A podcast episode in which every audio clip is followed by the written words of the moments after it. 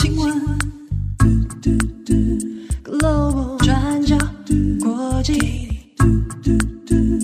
，Daily Podcast。Hello，大家好，欢迎收听 UDN Global 转角国际 Daily Podcast 新闻。我是编辑会议，我是编辑木仪。今天是二零二三年十二月二十六号，星期二。没错，这个星期就要跨年了，各位。大家跨年有什么特别的计划吗？应该就是跟家人还有朋友一起过吧。你的打算是什么？就是跟我的室友们一起度过。嗯，吃火锅吗？对。我看你今天已经穿了那个高领的毛衣，看起来还挺冷的。今天好像还好，前几天上个周末的时候就真的比较冷。对，这风蛮大的。嗯，对，但是天气是蛮舒服的，因为我觉得有太阳，有太阳就是都好，对，心情会比较好。对啊，对啊。好，那在今天呢，我们有两则的国际新闻要跟大家分享。好，我们今天第一则要来看俄罗斯。我们今天来聊，大概在两周之前，我们在 Daily 上有谈到的俄罗斯反对派的政治人物纳瓦尼。那有一些中文媒体会使用纳瓦尔尼或是纳尔瓦尼，那我们接下来都会统一使用纳瓦尼这个名字。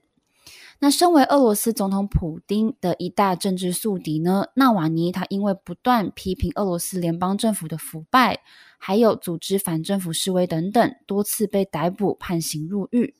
而现在还在牢狱当中的他，在近期跟团队失去了联系。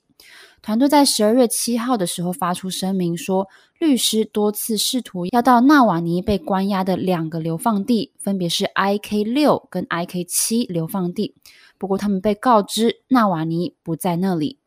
那他失踪的时间点也颇有玄机，就在普丁宣布要角逐明年总统连任的前后，也就是在这段期间呢，纳瓦尼连续错过两次的视讯开庭，那律师也完全联络不上他。克里姆林宫的发言人是说，他们并不知道纳瓦尼的下落，所以也一度让外界相当担心他的安危。不过，在十二月二十五号这一天，终于找到他的下落了。得知纳瓦尼已经被默默地移转到俄罗斯西北部位于北极圈的 IK 三联邦监狱。那这个是苏联时期遗留下来的劳改营，有“极地狼”这个别号。那我们今天会来看，为什么偏偏在这个时间点，纳瓦尼会被转移到这个地方？还有这个“极地狼”监狱又是一个什么样的地方？首先，我们先来看 IK 三联邦监狱的地理位置。它的位置呢是在俄罗斯亚马尔涅涅茨自治区的哈尔普镇，这个是位在莫斯科西北方大概两千公里的地方，相当的遥远。那它位在的这个哈尔普镇的居民大概只有五千人，那又因为当地是在北纬六十六点八度，已经属于北极圈的范围了。在十二月的均温是摄氏负九度到负十五度，那最低温可以达到摄氏负三十度。那除此之外呢，这个监狱本身就关押非常多的重刑犯，整个监狱最多可以关押一千零八十五人。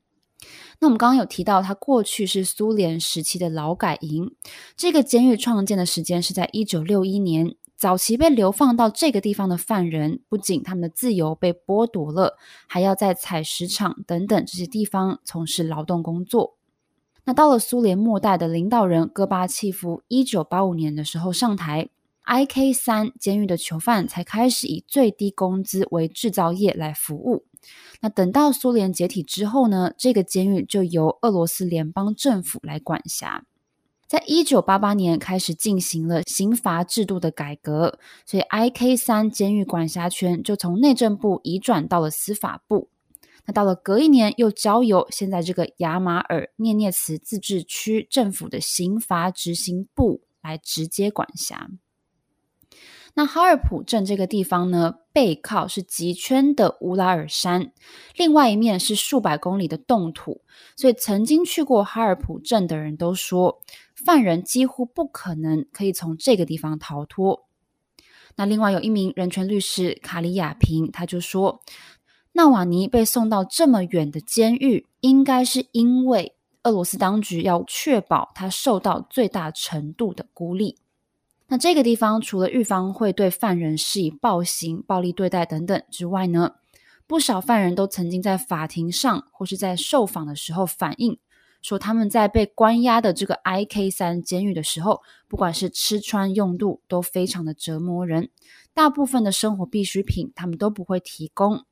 例如说，在酷寒当中，他们不止球衣破损，还有可能会被关在没有自然光、没有热水可以使用的牢房。那当地检察机关也有在去年至少回报过两次，说 IK 监狱的状况恶劣。那这次纳瓦尼也被证实被关押到了这个俄罗斯极北之地的 IK 三。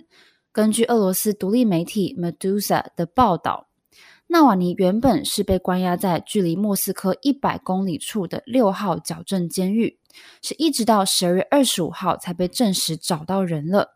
他的律师泽达诺夫也已经成功前往这个 IK 三进行探视。那他认为说，纳瓦尼目前看起来状况是良好的。那今年四十七岁的纳瓦尼呢，他是俄罗斯极少数有能力可以动员全国，还有动员年轻世代的自由派人物。过去，纳瓦尼他一直都是普丁最头痛的政敌。曾经发起针对政府高层还有国营事业的反贪腐调查，而且还曾经多次号召全国来反普丁。拿先前因为诈欺等等这些指控，遭到判处总计十一年半的有期徒刑。在今年八月初的时候，俄罗斯当局又追加控告纳瓦尼煽动还有资助极端主义活动等等这些罪名，所以另外判处他十九年的有期徒刑。所以也可以说，尽管纳瓦尼他已经被关押起来了，但是克里姆林宫为了彻底孤立他，以防在选举的时候引起更多的事端，所以才决定秘密的移监。好的，那以上是纳瓦尼，那也欢迎大家参考我们今天的过去二十四小时。好，那么今天的第二则呢，我们一样要来讲俄罗斯。我们会主要引述《Guardian》卫报的报道，那讲述关于俄罗斯女性的抗争。那乌俄战争开打，马上就要进入两周年了。那现在就有一群俄罗斯女性站出来，对普丁表达诉求，要求普丁把他们的男人从乌克兰带回来。那英文报道里面的用词是 “Bring our men back from Ukraine”。那这一群女性，有些人是妻子的身份，那有些人是母亲的身份，他们的丈夫或者是儿子，在二零二二年九月应招入伍，可是直到现在依然还是在战场上面。那所以呢，这些女性就在今年九月发起了公开抗议，也写了公开信，甚至在演讲的时候直接跟俄罗斯官方呼吁，要官方彻底解除动员。平民不应该参与战争。你听到这里，大家可能也会好奇：现在的俄罗斯允许这些挑战官方的声音吗？那自从俄罗斯在二零二二年二月入侵乌克兰之后，官方是进一步紧缩言论自由，把所有的反战声音都视为犯罪。那所以现在这些站出来的女性一定也会有风险。那但是其中一名领导人。他的名字叫做安德烈耶娃，他就表示他不害怕，因为他已经受够了。安德烈耶娃就在 Telegram 上面组织了其他士兵的妻子、姐妹还有母亲进行交流以及讨论他们下一步的计划。那在 Telegram 上面，他们组织的频道，他们的名字直接翻译叫做“回家的路”。现在频道上面的会员人数也已经超过三万五千人了。那一刚开始，回家的路这个组织，他们的声明是相对温和的。他们就表示，他们不反对战争，也没有批评普丁。那指出，他们对破坏政治局势并不感兴趣。那不过，就随着俄罗斯官方持续忽视他们的要求之下，他们的态度也变得越来越强硬，甚至内部也开始对于战争有不同的想法。安德烈耶娃就表示，那当然，现在内部成员还是有一些是支持俄罗斯的国家宣传，但是因为他们的亲人现在还在战场上面，所以也有很多人已经开始质疑俄罗斯官方所谓的特别军事行动了。那像是安德烈耶娃自己也特别表明，在明年的总统选举当中，他不会投票给普丁。那大家可能也会好奇，那如果是这样，俄罗斯官方不会特别针对这些女性，像是直接把她们抓起来吗？这其实也蛮微妙哦。原因有两点，我们简单整理一下。那第一，这些女性其实过去也不是那种反对俄罗斯官方、反对克里姆林宫的人。那相反的，这些抗议的女性呢，当中还有很多人是普丁的重要支持者，所以俄罗斯官方也会担心，如果太过严厉打击这些女性，可能就会引起社会上面更多的舆论。那至少到目前为止，官方采取的是忽略的态度。那例如，就要求媒体不要报道这些女性的诉求，那同时也不让这些女性可以顺利申请到集会许可。那而且呢，普丁为了平息愤怒，还特地安排了一场会议，要跟这些士兵们的母亲、妻子见面。那根据报道，那这些可以跟普丁见面的女性，也是经过挑选，而且也是跟官方的关系相对密切的人。所以对此呢，安德烈耶娃也是指出，那这根本就是政治作秀。那指出，当初跟他站在一起抗议普丁的女性们，那有些也因为收了钱，现在都不敢发声了。好，那还有第二点，那其实，在历史上，俄罗斯女性就曾经在战争状态下领导过抗议活动，也就是说，在普丁上任开始打压异议之前。俄罗斯还是拥有可以抗议的空间，还是拥有可以质疑官方的声音。那并非是我们现在所看到的俄罗斯这样哦。那例如一九九四年，俄罗斯出兵车臣，那当时候是有一群妻子还有母亲们领导了反战运动。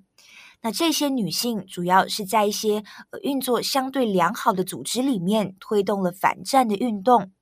其中一个相对有名的组织是俄罗斯士兵母亲委员会。那这个委员会在俄罗斯全国都有好几百个中心，遍布的范围非常的广泛。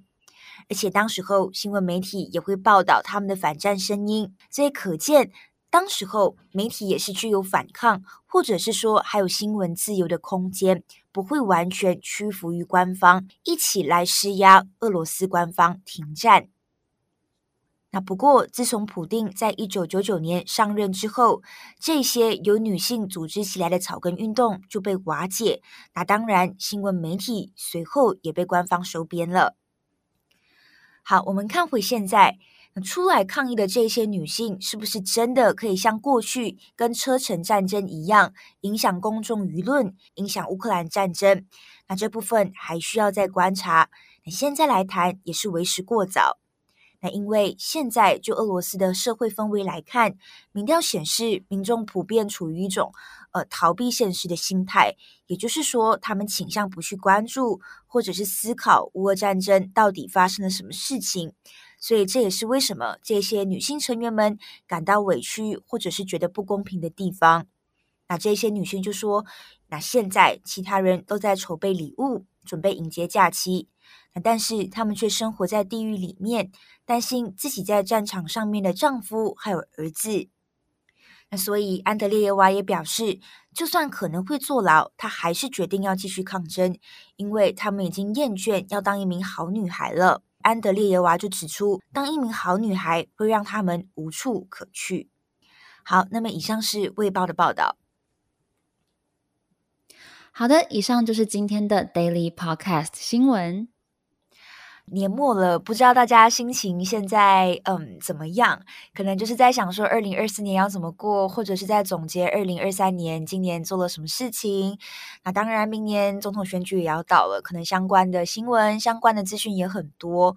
但是大家可以趁着呃现在的最后这一个礼拜呢，我们一起好好来嗯重新整理一下自己，然后好好放松心情。对，二零二四年预计，因为全世界各地非常多的国家都要举行大选，然后现在很多战争其实都还没有结束，所以其实我们自己有一点预计说，在二零二四年可能会有啊相当多的事情可以跟大家分享。可是就像慧说的，无论如何，我们在今年年底之前可以先做个好好的这个总结，然后我们来迎接明年美好的一年。对，虽然可能会有资讯疲乏、资讯焦虑的问题，但是呃，我们还是要持续关注，不要麻木。那当然，最重要的还是以自己的身心健康为主。没错，重点是要好好睡觉哦。我们今年最大的一个功课就是要 像大谷翔平一样好好睡觉。对，也推荐大家好好吃火锅。好啦，呃，祝福大家有一个美好的星期二。我是编辑慧仪，我是编辑木仪，我们下一次再见，拜拜，拜拜。daily 转角国际，转角国际新闻